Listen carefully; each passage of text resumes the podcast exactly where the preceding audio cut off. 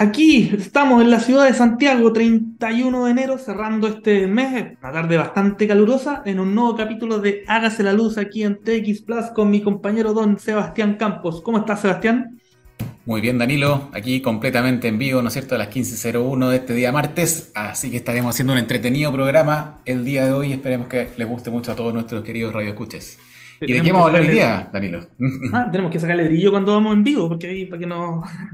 Tal cual. estamos acá al pie del cañón. Hay que, mostrar el reloj. Exacto.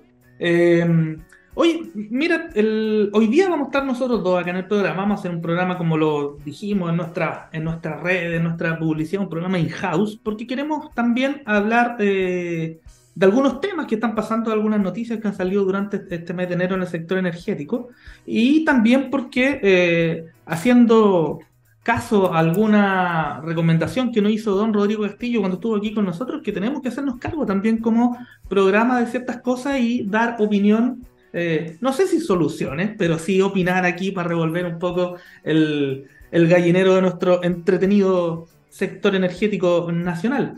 Así que nos vamos a dedicar específicamente a conversar, a poner algunos temas en la palestra. Y quizás ahí haremos algunas invitaciones para que en el futuro alguien se venga aquí a sentar con nosotros y también a conversar de estas cositas.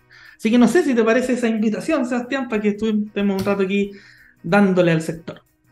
Excelente idea, así que vamos a ir, ¿no es cierto? También vamos, a ver si innovamos, ¿no es cierto? En el futuro vamos a hacer unos live, a ver si alguien se quiere sumar a nuestro querido programa, con los Twitch, claro. así que, bueno, pero vamos un poquito de rock, un poquito de rock chileno antes de entrar en materia. ¿Con qué nos vamos, Danilo?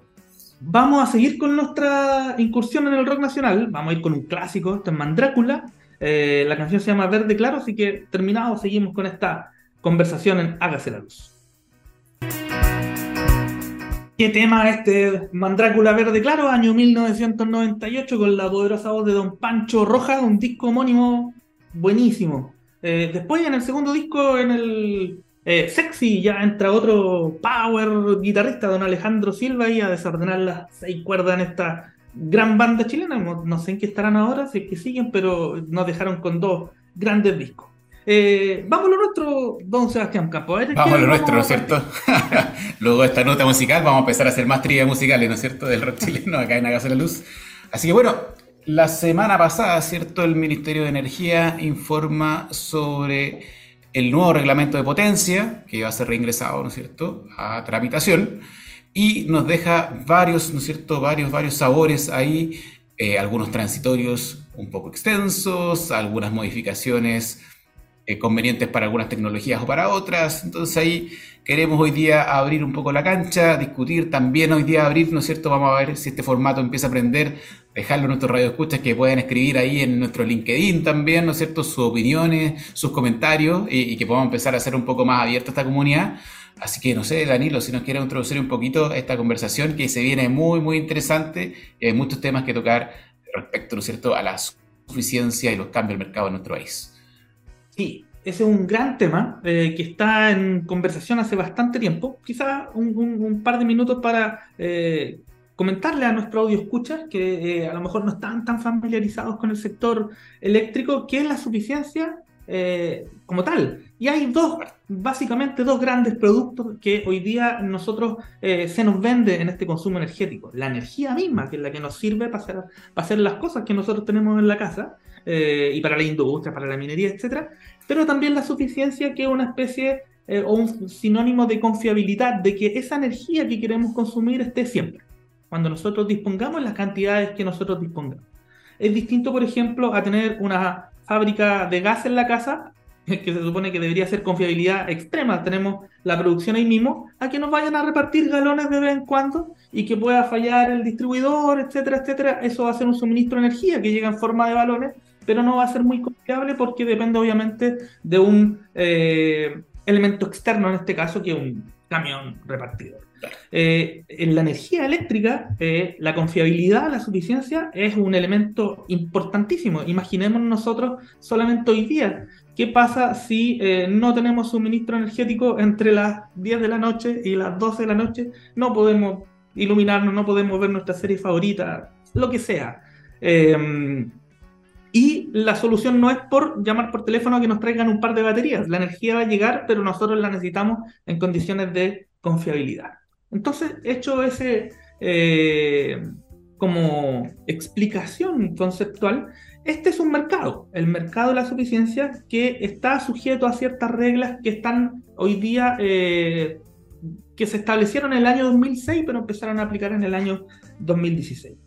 Eh, bajo un cierto parámetro, bajo un cierto sistema. El sistema del 2010, eh, claramente, o el sistema del 2000 incluso, claramente no es el sistema que tenemos hoy día y no es el sistema que vamos a tener en el futuro. Mm. ¿Por qué? porque hoy día llegó una nueva forma de entender la energía para quedarse. Y esas son las energías renovables que largamente nosotros hemos debatido en este, en este programa. Y, y, es así, ¿ya? Esto no es una como una eh, aventura, se podría decir. No, es como esto, como una moda, no. Eh, llegaron para quedarse y van a dictar eh, las formas de nosotros interactuar con la energía para mucho tiempo no solamente eh, en términos, algo que vamos a detallar después, eh, por términos económicos, porque son competitivas, sino porque nosotros como demandantes de energía estamos pidiendo un desarrollo más sostenible. Ahí se arma una, una, olla perfecta entre algo económico y algo que yo quiero. Como fantástico. Em, y esto trae desafíos. Trae hartos desafíos operar con unas tecnologías con las cuales no estábamos familiarizados hace 15 años atrás. Y ustedes saben que el conocimiento eh, es rápido, pero la aplicación de ser es un poco lenta. Sobre todo la aplicación regulatoria legal, que es más lenta. Eh, es más inercial, otro concepto interesante para hablar en, este, en este programa.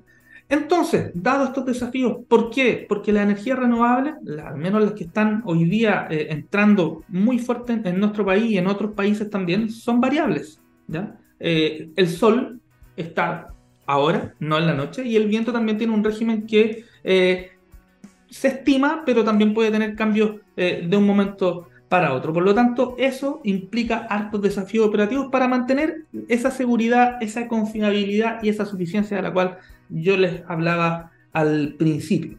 Entonces, para establecer estos cambios, eh, primero se estableció, se llamó a, fines del año 2019 una mesa de flexibilidad, ¿ya?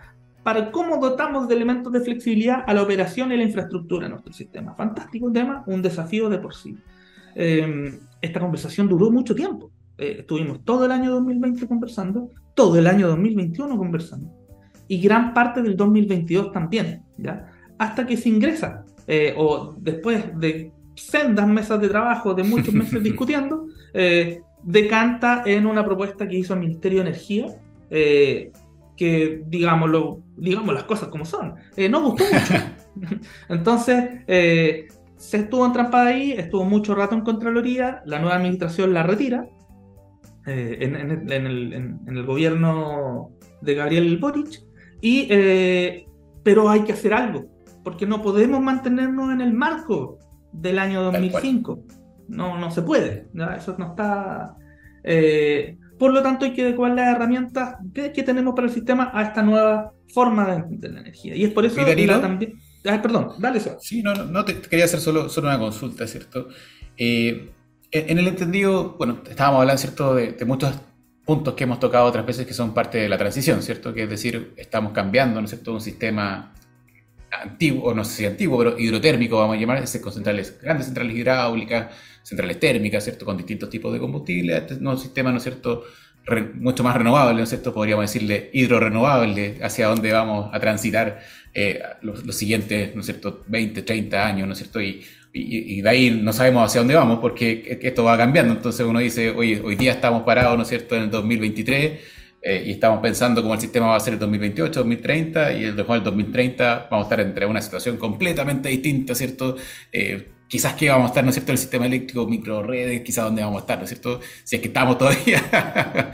Así es. Y, en ese, y en ese sentido, no, sé si nos puedes comentar, ¿no es cierto?, respecto a los, a los grandes cambios, a los principales cambios que están ocurriendo eh, con estas modificaciones de la potencia de suficiencia que se tocaron en estas modificaciones reglamentarias del último tiempo. El, el reglamento ingresado, o estos conceptos que se intentan plasmar en este documento, yo creo que tiene tres grandes ejes. Uno, en la forma de medir el aporte de la suficiencia de cada una de las centrales de energía. Eh, teníamos una herramienta que era ad hoc a cada tecnología, las centrales térmicas se medían de una forma, las centrales hidráulicas se medían de una forma, las centrales renovables se medían de otra forma, y ahora se está buscando una herramienta común que busque de alguna manera eh, medir eh, de manera igualitaria, digámoslo así, eh, los aportes a la suficiencia de cada una de las tecnologías existentes. Eso es uno de los grandes focos que hoy día está dentro de estos grandes conceptos. El segundo es también ver cuánto es la necesidad de, suficiencia que, que, requiere el sistema. Si uno dice el sistema requiere 200, eh, oh, hay que pagar 200, hay que implementar 200 porque el sistema sí lo requiere, que es muy distinto a que el sistema requiere 100, porque habría que pagar la mitad. Entonces, si nosotros somos capaces, y debemos hacerlo, y hay metodologías nacionales, internacionales para hacerlo, de tener una herramienta que nos permita decir, a ver, ¿cuánta suficiencia necesita el sistema para funcionar seguro, confiable y todos los adjetivos que le podamos poner eh, para tener un abastecimiento eh, Seguro. Seguro. No, seguro. Podríamos ser seguro, ¿no es cierto?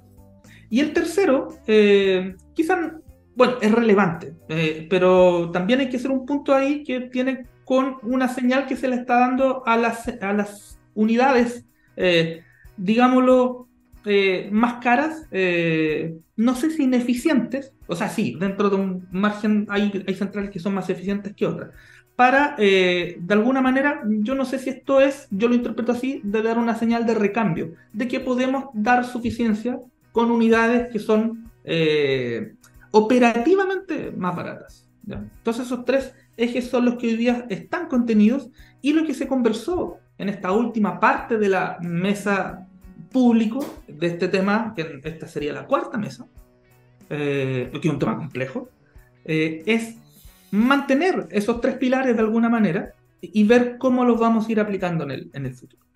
Entonces, ¿por qué? Y aquí quizás viene el elemento un poco más, eh, más, no complejo, pero más sonante, que tiene que ver por cuánto tiempo vamos a estar manteniendo el régimen actual para llegar al régimen. Y hoy día se están planteando eh, espacios de tiempo superiores a los 15 años. Eh, ¿Por qué? Porque hay un objeto detrás que tiene que ver con la certeza jurídica, con empresas, con organizaciones, con, empresas que hicieron inversiones en nuestro país y que eh, bajo ciertas reglas del juego, bajo cierto marco regulatorio. Y un cambio de esta naturaleza puede traer efectos en, obviamente, en los proyectos y la planificación y en la evaluación del mismo que se hizo en su momento. Como estamos hablando de grandes inversiones, la verdad es que también requieren eh, enormes eh, o grandes tiempos tiempo. para, para recuperar la inversión. Entonces lo que se pide aquí, que al parecer, o sea, no al parecer, es razonable decir como, oiga, yo invertí en estas circunstancias, eh, se pueden mantener durante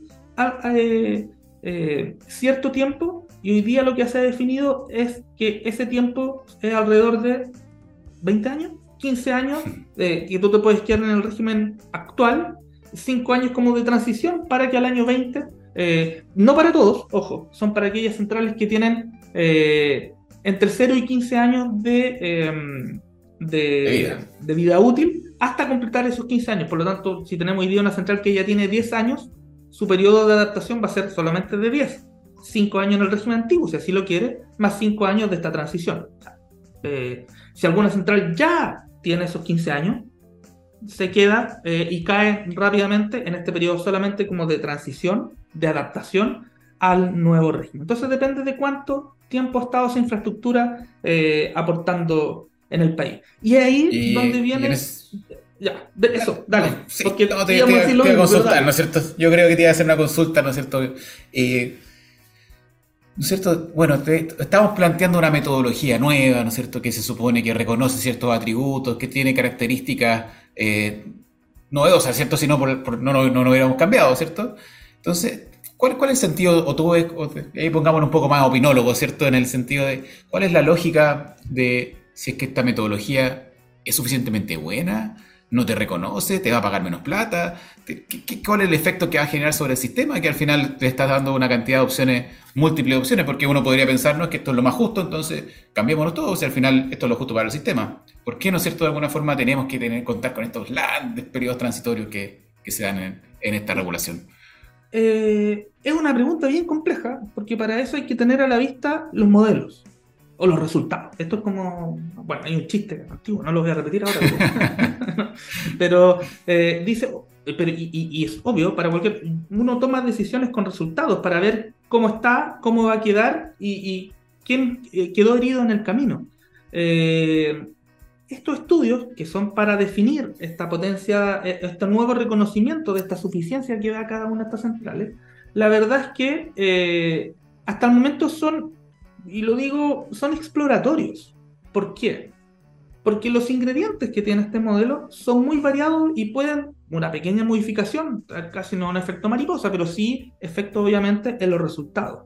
Y al no tener la claridad de cómo se componen estos insumos, ¿por qué? Porque esos insumos hoy día lo que dice el reglamento, o esta propuesta de reglamento, es que lo va a determinar la Comisión Nacional de Energía mediante un proceso, y lo va a ir diciendo, como no está listo, la verdad es que hoy día los parámetros de entrada son eh, existe, uno sabe cómo jugar un poco, pero no sabe si le pone dos cucharadas, tres o un poco más de este líquido o del otro, como si fuese una receta.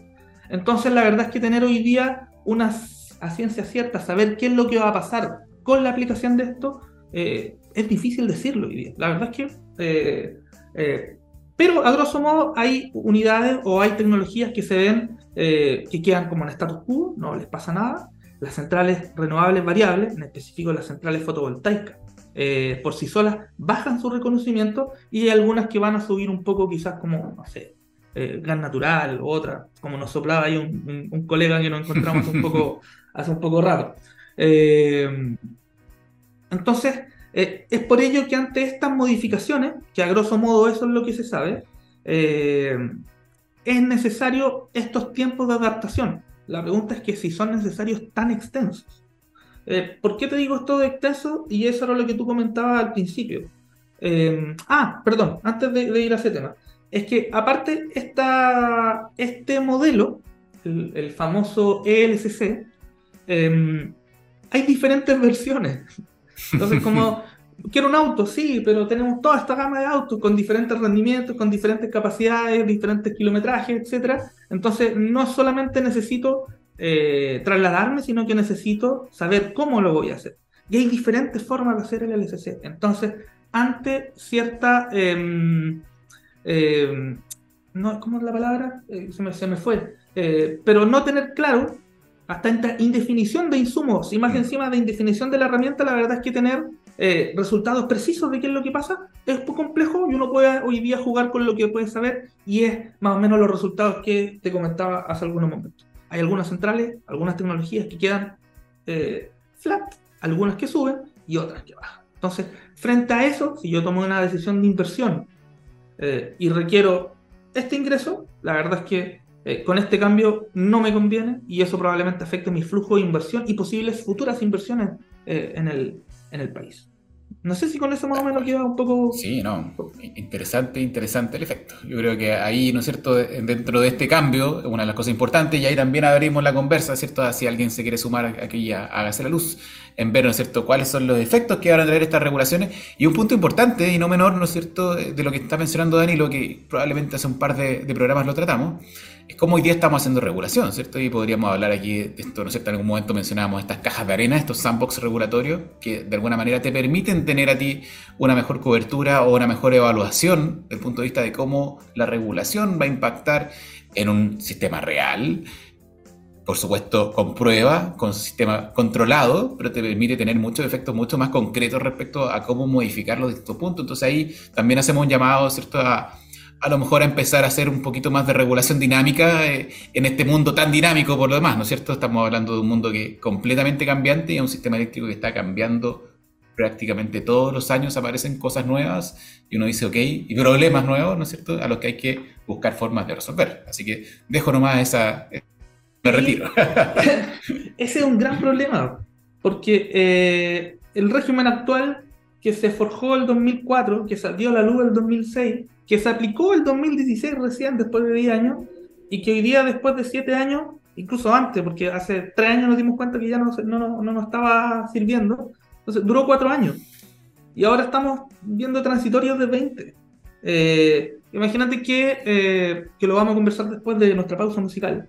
Eh, no quiero adelantarme al tema, pero si es que nos vamos a generación distribuida full y que nos cambie la, la, forma de entender el sistema, en 20 años vamos a estar otra vez pegados pagando eh, una forma de entender el sistema que no es eh, la, vigente en ese momento. Entonces, ¿cómo vamos tomando, eh, haciendo flexible la, regulación, dando certeza? Y son dos antónimos. Entonces, es complejo, es una muy difícil labor que tiene el, regulador, el legislador, el ente político, también obviamente los incumbentes, eh, para así dar el dinamismo necesario para un sector tan importante y tan relevante como lo es hoy día el sector eléctrico, pero ¿cómo lo va a hacer en el futuro? Porque supone que cada vez vamos a ir electrificándonos más y va a ser necesario tener mejor, mayor infraestructura para eh, abastecer nuestro consumo, así de simple. Entonces, uff, eh, yo en particular no, creo que sea un problema sin solución, esto de, este, de, ecualizar eh, flexibilidad con certeza. Eh, existen modelos internacionales, sugerencias internacionales de países que van a la par con nosotros, quizá un poquito más adelante, pero este es un fenómeno nuevo. Nuevo, digamos, los cinco años, un poco más, quizá un poco más, eh, pero que todos los países hemos ido aprendiendo eh, casi al mismo tiempo, porque el, boom de la energía renovable, claro, parte con fuerza en, Europa en los años 2000, pero ya es un problema, o sea, perdón, no un problema, una realidad eh, masiva hoy día. Tal cual, tal cual. Oye, una última pregunta, y antes de irnos a, nuestra pausa musical. En alguna de las entrevistas recientes, vamos a recordarnos a Javier Bustos, saludos para Javier, eh, le preguntamos sobre la gestión de la demanda. ¿Cómo se hace cargo este reglamento de la gestión de la demanda? ¿Le hace algún toque? ¿Le hace algún juego? Y el almacenamiento también. No sé si nos puedes contar, porque hemos hablado varias veces en este proceso, ¿cierto? De que el futuro viene renovables, almacenamiento, gestión de demanda ese es como el triángulo futuro que uno debería pensar, ¿no es cierto?, hacia dónde debería irse moviendo. Eh, digitalización, bueno, hay muchos más, ¿no es cierto? Este es un gran, una gran picture, pero podemos resolverlo en, algunos puntos principales. ¿Se hace cargo de alguna forma el reglamento de esta, de esta disponibilidad de la demanda para poder gestionarse? No, yo entiendo que eh, hoy día el reglamento sigue manteniendo la demanda como un consumidor. Eh, que no le da herramientas y no puede proveer servicios que puede dar. Como lo dijo Javier, eh, oye, había una central en reserva estratégica, estas carboneras que estaban detenidas en caso de emergencia, que no fue así y que se le seguíamos eh, pagando un, canon por, ese servicio que no se prestó en su momento. Em, entonces eh, dijo, oye, si va a tener esta cantidad de, potencia que va a estar disponible, yo también la puedo dar y un, y, un conjunto de demanda, una organización de consumidores, también la podrían dar. Entonces, esa señal que quizás sería más barato incluso, eh, la verdad es que tampoco hoy día se está introduciendo en este, en este desarrollo. Eh, y siguiendo con tu pregunta, el almacenamiento sí, el almacenamiento ya está entrando de manera mucho más decidida, eh, regulatoriamente hablando, lo que va a permitir que en los próximos años tengamos un plan de inversión eh, ¿Cuánto era lo que conversamos justo antes del, programa? ¿2,6? El plan de expansión del coordinador, de que vamos a hablar un ratito, ese 2,7 gigawatts de almacenamiento en los siguientes años. Y creo que estamos cortos, me acuerdo. Y puede quedar corto, puede quedar mm. corto. Alguna vez vimos 4 gigawatts hasta 8. Hay, bueno, hay tendencias de todo, ¿no es cierto? El almacenamiento en toda su forma va a ser la clave para que nosotros podamos administrar adecuadamente nuestros poderosos recursos naturales que tenemos acá en Chile. Sólido y podemos organizarlo de manera de tenerlos cuando, cuando, cuando falten. O sea, lo que nos sobra, guardarlo para las vacas flacas, se podría decir. Esa va a ser la clave. Eh, y operar con almacenamiento y operar con energías renovables bajo ese régimen es un desafío que eh, no, no, está decidido. Eh, tenemos, es un desafío tremendo y tenemos que seguir trabajando para ecualizar, insisto en esta palabra, de certeza y flexibilidad. Sin eso, otra vez vamos a tener transitorios de 20, 25 años dándonos vueltas Eh, y, bueno, hay que acelerar un las cosas. Así que mejor nos vamos a una pequeña pausa musical y volvemos, ¿no es cierto? Porque hay interesantes temas que seguir conversando acá en Hágase la Luz, plan de expansión, entre otros, vamos a ir conversando al regreso. Así que, Danilo, te paso los controles, ¿con quién nos dejas?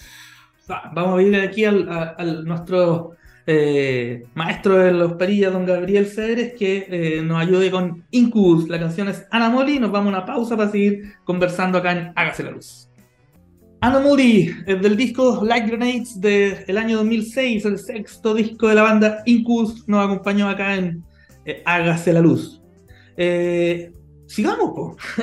sigamos, sigamos. Con Sebastián Campos en esta tarde de día martes.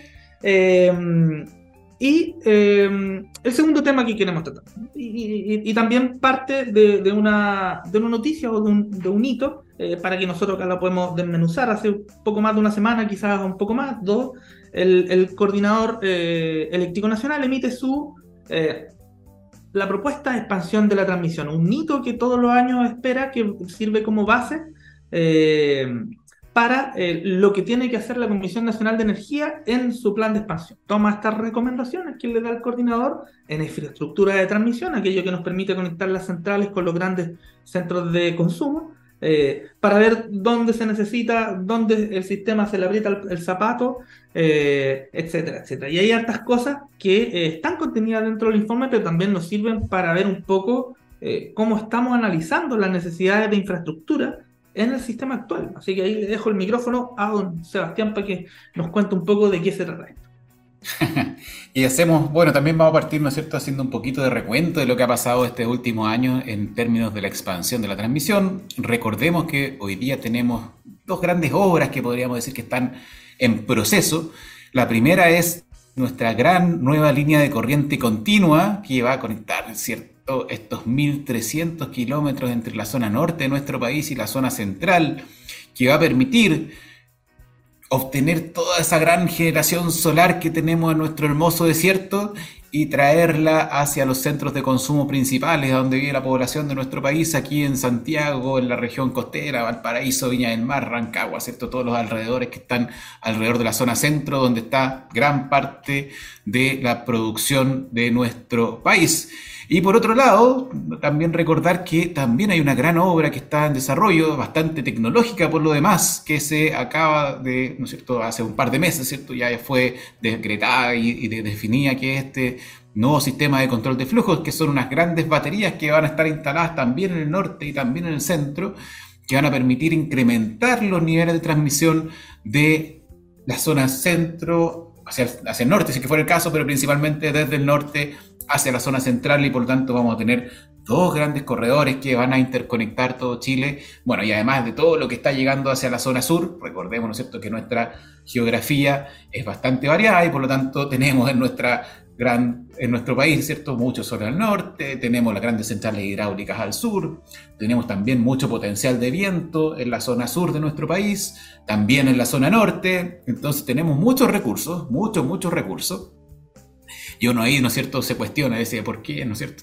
tanto tiempo hemos consumido tanto petróleo y carbón y gas, ¿no es cierto?, desde la grande fuente térmica, haciendo que nuestro país es tan valioso en recursos naturales. Y bueno, hacia allá vamos, ¿no es cierto?, hacia poder obtener esos recursos y obtener energía limpia para que podamos seguir creciendo, pero siempre en sintonía con el medio ambiente, porque de lo contrario nos vamos a quedar sin planeta. Esa es la realidad y la realidad que tenemos que enfrentar.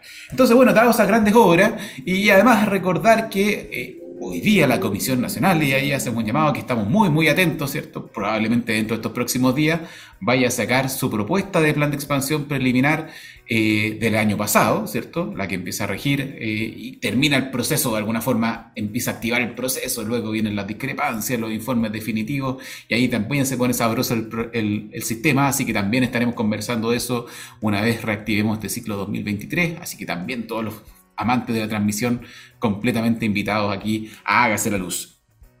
Y dentro de eso, previos entonces a la emisión de este plan preliminar, que, estamos todos muy atentos, aparece el coordinador con su propuesta, que, eh, y voy a hacer una opinión personal, yo creo que es una propuesta bastante más no, tan osada tal vez como las propuestas anteriores, en las que el coordinador efectivamente fue con mucha fuerza, o sea, hay que pensar en este sistema de control de flujo, una, tecnología nueva, ¿cierto? A lo mejor no probada en el sistema eléctrico, de la cual no teníamos mucho conocimiento de cómo iba a funcionar o cuáles eran los beneficios, eh, y el coordinador en, en un paso a lo mejor valiente, podríamos indicar, va con esta obra, la defiende después ante el panel de expertos, la saca, ¿no es cierto?, la propone y, se va a hacer, ¿no es cierto? Y esperemos que todo funcione bien porque son obras que de alguna forma benefician a nuestro país. Eh, sin embargo, en este plan probablemente fue a lo mejor un poco más cauto, también sujeto a que, la comisión a lo mejor todavía no sacaba su, informe final y nos está proponiendo algunas obras bastante, bastante más módicas, algunas en la zona norte, algunos transformadores adicionales en distintos puntos del sistema y ahí también con algunos puntos pendientes que quedó de explorarse todo de aquí a mitad de año, esperando un poco cómo se viene, cómo se viene el desarrollo y la dinámica del sistema. Dentro de esas cosas, algunas cosas que quiero que mencionar, ¿cierto? Recién hablábamos del almacenamiento, voy a, leer mi apunte, mis torpedos que tengo acá, que está evaluando, ¿no es cierto?, entre 8 a 12 gigawatts en la zona norte, entre tecnología solar y eólica. Hay que pensar, solo pensando, ¿no es cierto?, la demanda de nuestro sistema actual son 12 gigawatts aproximadamente, la demanda máxima.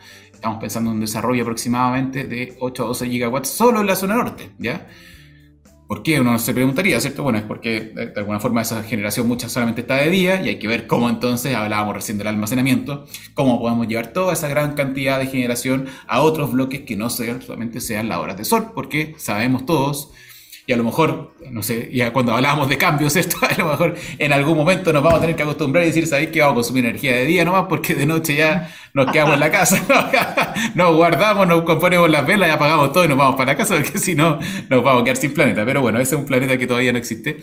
Y eh, tenemos, ¿no es cierto?, también en el sur, entre 2 a 3 gigawatts adicionales en la zona sur y como comentábamos, un punto importante, 2,7 gigawatts de almacenamiento en sistemas de baterías, lo cual es bastante, bastante importante. Y hace poco, ¿no es cierto?, también teníamos algunas noticias respecto a la nueva ley de almacenamiento, de la cual también estamos esperando bastantes, bastantes novedades y estamos esperando con ansias también los reglamentos, la reglamentación, porque hay muchas, muchas dudas. Eh, ahí también hacemos llamados a, participar, a conversar, a comunicar, ¿no es cierto?, a las autoridades. Hace poquito, creo que en la mañana, había un webinar que estaba tocando estos temas de almacenamiento que están muy, muy en boga, ¿ya? Y no, no solamente eh, por nosotros, sino que también por toda la industria en general, ¿no es cierto? Los inversionistas, los que quieren traer su plata acá a Chile y decir, oye, yo vengo con las baterías debajo del brazo, las quiero instalar acá, sin embargo, tengo muchas dudas de cómo me van a operar mis baterías, o sea, cómo, la, cómo van a funcionar, quién me las va a operar, me las, me las opera el coordinador, las hago funcionar yo. ¿Qué va a pasar? ¿No es cierto? Muchas dudas todavía que requerimos aclarar. Probablemente también vamos a hacer un par de programas especiales de almacenamiento durante el año. Así que también a todos los especialistas también los dejamos cordialmente invitados a nuestro programa. Y voy a hacer un punto ahí que estábamos delante conversando con Danilo, que también lo mencionó, respecto a la generación distribuida. Harto hemos hablado el último tiempo de los cambios que se van a producir producto de esta transición energética. Y dentro de estos, estos cambios relevantes que se están eh, generando en el sistema eléctrico, uno de los puntos importantes es que la generación distribuida, es decir, que uno ya la generación no va, ¿no es cierto?, a cientos y cientos de kilómetros para generar un megawatt que yo voy a consumir a lo mejor prendiendo un microondas o prendiendo el hervidor o poniendo el aire acondicionado, ¿cierto? Sino que se busca y se dice, ¿sabes qué? En vez de recorrer tanto y hacer tanto, ¿no crear tanta línea de transmisión, eh, ahí para venir, ¿no es cierto?, los transmisores a pegarme unas patadas, pero puede ser que, que una realidad es decir, oye, tratemos de acercarnos hacia los centros de consumo. Y, y, en ese sentido, el coordinador hace una mención no menor, ¿no es cierto?, en su plan de expansión, en la cual establece que muchas de las zonas y los sistemas de distribución ya no solamente son consumidores de energía, sino que también están aportando excedentes desde los sistemas de distribución hacia los sistemas de transmisión zonal o incluso en algunos casos a los sistemas de transmisión nacional. Es decir, es como que estuviéramos nosotros, ¿no es cierto?, desde nuestras casas generando y, abasteciendo así a las grandes mineras o a la grande industria, ¿cierto? Y de esa forma generando un ecosistema a lo mejor un poquito más eh, equilibrado. Sin embargo, ahí también uno de los temas importantes que hay que evaluar y por supuesto que hay que conversar respecto a cómo estamos mirando este proceso de planificación, particularmente en cuáles son las soluciones óptimas. ¿ya? Y aquí vamos a poner algunas, algunas, algunos puntos arriba de la mesa, ¿cierto? Que siempre es importante conversar respecto a cómo hoy día se está desarrollando nuestro sistema eléctrico. Hoy día, ¿no es cierto? Hay una cantidad importante, si uno se mete ahí al sistema de evaluación ambiental o incluso a las páginas de, de acceso abierto del coordinador, dejamos ahí a, nuestra, si tienen algunas dudas las pueden escribir ahí por los chats ahí del, programa. Eh, que se refiere a que hay una gran, gran cantidad, o sea, hablamos de 8 a 12 gigawatts de nuevos proyectos. Si uno va de repente a los registros y uno empieza a ver cuántos proyectos hay, hay como 40 gigawatts, o sea, hay como para abastecer Chile como cuatro veces. Y uno dice, ¿cómo se está desarrollando esta, esta gran generación, esta gran generación tanto distribuida como a nivel de utility? Y cómo se está colocando de manera óptima en nuestro sistema. Es decir, ¿estaremos yendo por las soluciones adecuadas?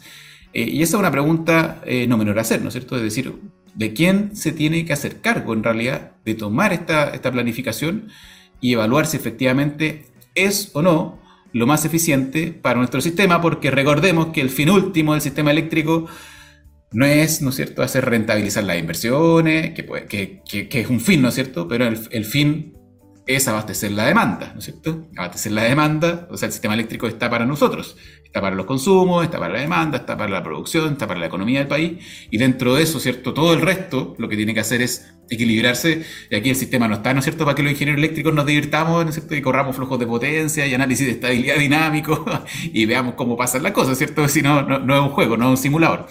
Eh, por lo tanto, tenemos que nunca perder el foco de hacia quién, ¿no es cierto?, estamos eh, generando todos estos productos. Eh, ¿tú te acuerdas del... A ver, porque en esto que tú hablas como del, de la generación distribuida, voy a traer a colación una, frase que nos dijo aquí Carlos Cabrera, eh, la, la, democratización de la energía con la, con la fotovoltaica, que eh, nosotros interconectamos sistemas porque, porque el lago Colbún queda 200, 300 kilómetros más allá, el lago Laja mucho más lejos, las centrales carboneras de la zona norte, etcétera, etcétera. Antes se podían hacer centrales grandes en las ciudades. Aquí tenemos una, eh, ejemplo clásico, Batterside ahí en mismo Londres, eh, el disco de Animal de Pink Floyd. Eh, una central carbonera ahí al lado del Thames. pero el sol está en todas partes y todos podemos acceder a ello. Entonces, hace 25 años, menos, 10, 15 años, veíamos comerciales en la televisión donde nos decían que si no se hacían las centrales de hidrogen, no íbamos a tener energía. Hoy día ya sabemos que eso no es cierto. Eh, hoy día estamos apostando fuertemente en la transmisión. ¿Será que en 10 años más a lo mejor esta democratización de la energía eh, y vuelta, vuelta al origen, back to the basics, eh, será más de autoconsumo? Es como, ¿cómo nos vamos preparando para este dinamismo que hablamos delante? No sé si, si, si nos tiene alguna opinión de ello. Sí, súper interesante ese punto de Nilo. Yo, yo ahí voy a dar mi opinión personal respecto a, cómo creo, ¿no es cierto?, que debería eh, evolucionar el sistema. Eh, y hay un sentido, hay varios sentidos, ¿no es cierto?, que ahora se están activando, no, no, solamente a nivel local, ¿no es cierto?, sino que a nivel mundial, que son uno la responsabilidad con el planeta. Yo creo que eso ya está todo como que ya nadie dice, oye, que hay que producir a todo evento, aquí tendremos, ¿no es cierto?, que extraer lo que sea para hacer crecer la población. Eh, bueno, ahí podríamos irnos, ¿no es cierto?, a otros temas, ¿no es cierto?, fuera de la energía, pero lo vamos a redondar al tema energético. Eh, y, efectivamente ahí el, autoconsumo eh, debería empezar a ser cada vez más una tendencia local, ¿no es cierto? ahí, por ejemplo, vemos dentro de los programas de gobierno, vemos, ¿no es cierto?, estas, este fomento a las generaciones comunitarias, donde ya las mismas, ¿no es cierto?, comunidades, las mismas localidades pueden empezar a generar y a generar recursos de fuentes municipales, de fuentes públicas, incluso fuentes privadas a nivel local, comunitario, ¿no es cierto?, en decir, oye, nosotros podemos hacer una plantita, ¿no es cierto?, ahí atrás, en el patio de atrás de nuestra comuna, tenemos un terrenito que a mejor está tirado, que, antes era la, cancha de fútbol, que hoy día no tiene pasto porque no tenemos cómo regarla, a lo mejor pongamos unos paneles abastezcamos de repente, no sé, el CEFAM, abastezcamos, ¿no es cierto?, los colegios, abastezcamos eh, nuestros servicios básicos, ¿no es cierto? A lo mejor podemos ayudar a la gente, ¿no es cierto?, más necesitada con energía a partir de, este apoyo comunitario. Y también es una forma como de ver el mundo, ¿no es cierto?, en decir, oye, aquí vivimos en comunidad y las comunidades tienen que apoyarse. Entonces, en ese sentido, cada vez más probablemente va a ser parte de nuestro entorno estas pequeñas centralitas que van a aparecer, ¿no es cierto?, en distintos niveles del sistema. Y ahí, ahí, ¿no es cierto?, sí que se viene un tremendo, tremendo desafío. No voy a hacer problema porque es un desafío, que va a ser cómo va a operar este nuevo sistema eléctrico tan, tan distribuido. ¿No es cierto? Ahí hace mucho tiempo que se viene hablando del operador de distribución, eh, de eso poco y nada hemos avanzado. Eh, ¿Quién tiene que tomar esa responsabilidad? ¿Será el coordinador que tendrá que tomar alguna referencia? ¿Serán las mismas empresas distribuidoras las que tengan que tomar este control porque tienen más gestión local? ¿Será otro ente independiente? ¿Quién, no es cierto, de alguna forma va a tomar ese rol?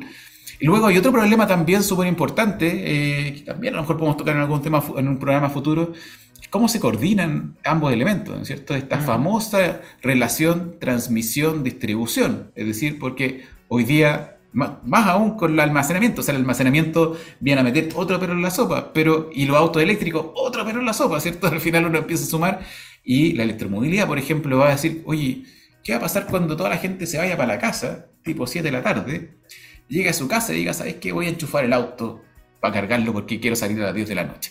O quiero salir mañana, ¿no es cierto? Y después me da la lata, ¿no es cierto? Voy a ver mejor, me, siento a ver la teleserie, me siento a ver la noticia, porque voy a cargar el auto a las 11 de la noche, ¿cierto? Mejor lo cargo al tiro. Y eso, ¿no es cierto? ¿Qué va a pasar en el sistema con esta nueva sistema, con este nuevo nivel de interacción? Donde además son muchos, o sea, ya antes, ¿no es cierto? A lo mejor, como hablaba Danilo, teníamos el lago allá en Colbún, ¿no es cierto? Teníamos el lago Laja, teníamos grandes centrales, unas centrales térmicas gigantes, ¿no es cierto? Hablábamos de 600 megawatts ahí por ahí, algunas centrales súper, súper grandes. Y ahora son centrales chiquititas, ¿no es cierto? Cada vez más centrales pequeñas, pequeñas, pequeñas, pequeñas.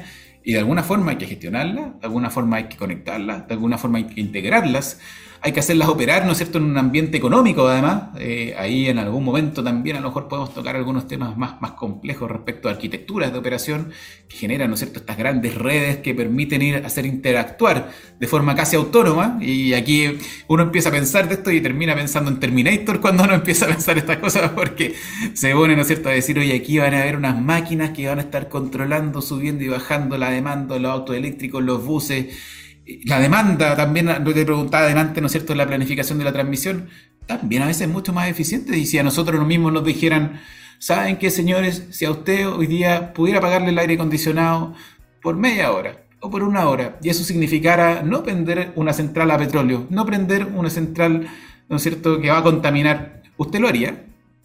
No sé, a mí si me lo preguntan, tal vez sí lo haría, ¿no es cierto? Tal vez sí lo haría.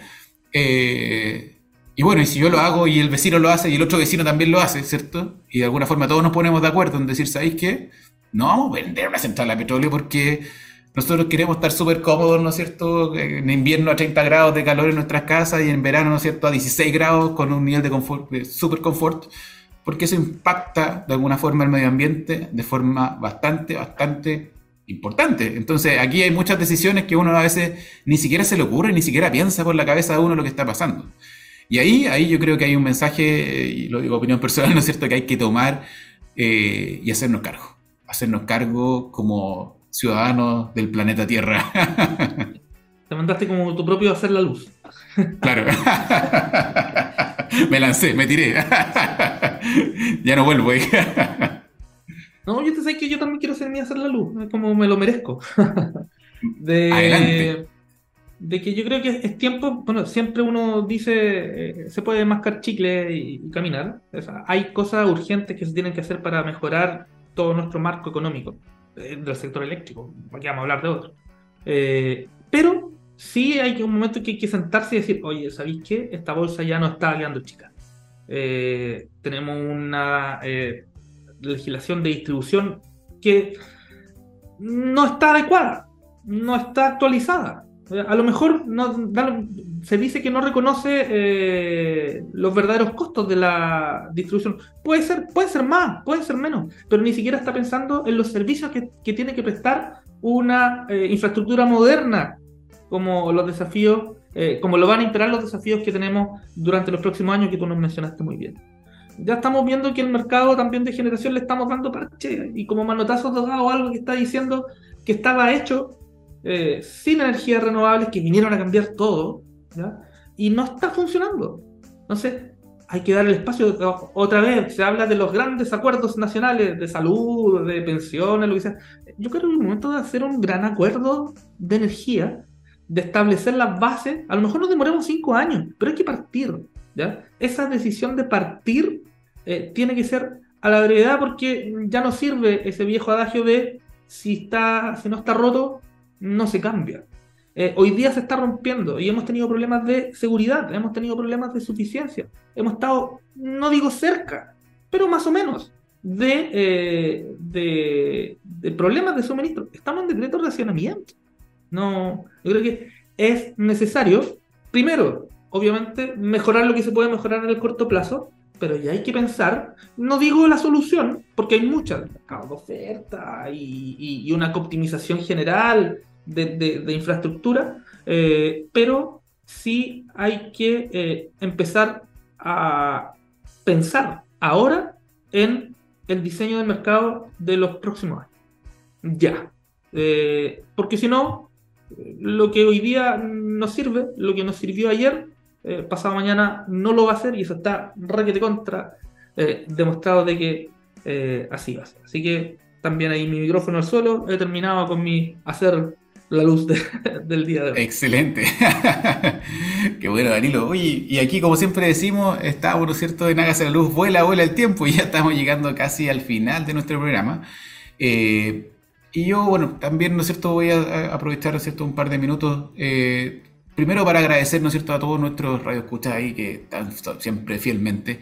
También porque queremos hacer alguna dinámica este año, ¿cierto? Así que también los dejamos a todos invitados a participar del programa. Ya queremos hacer esto mucho más interactivo, lo queremos hacer más activo, que a lo mejor vamos a, incursionar en algunos aspectos nuevos. Estamos hablando a lo mejor de algunos webinars, a lo mejor hacemos algunas citas, ¿no es cierto?, en persona también, que, hay que acercarse aquí también porque hay que volver a conversar. Como dice Danilo, hay que conversar porque hay que pensar en el futuro y pensar en el futuro a veces desde lejos es complejo. Eh, eh, así que todos bienvenidos a sumarse a nuestra comunidad, a poner temas, ¿no es cierto? De repente ahí en el LinkedIn, en el Twitter, en las redes sociales, los dejamos invitados, que nos sigan siguiendo, a que promocionen el programa con la gente que, ustedes estimen, ¿no es cierto? Y también, si de repente nos quieren escribir por nuestras redes personales, eh, porque quieren estar aquí en el programa, quieren dar un mensaje, son todos muy bienvenidos acá, ¿no es cierto? Acá es un programa abierto, pluralista, donde los micrófonos están abiertos para hacer la luz, como decía Danilo. Así que todos, todos bienvenidos acá. Fantástico. Qué manera de cerrar este, el programa. Nos, nos, dimos un lujo. nos dimos un lujo. Profesor. Eso, y, nos vamos, pues. Nos vamos con una canción. Ahora es el turno de, Sebastián Campos de dejarnos eh, musicalmente acompañados para esta tarde de día martes hemos paseado por varios lados, ¿no es cierto? Hemos paseado, partimos en Chile, nos fuimos a Estados Unidos, ahora nos vamos a ir a Italia, ¿no es cierto? Vamos con Maneskin, Begging, y con esto nos vamos en este nuevo programa de Hacer la Luz, de Hágase la Luz, perdón, y nos vemos las próximas semanas, tal vez nos vamos a unos periodos de vacaciones, pero aquí estaremos, ¿no es cierto?, continuamente haciendo la luz porque somos como el suministro y siempre confiable. Un saludo a todos, muchas gracias a don Gabriel ahí en los controles y nos vemos en otro capítulo de Hágase la Luz.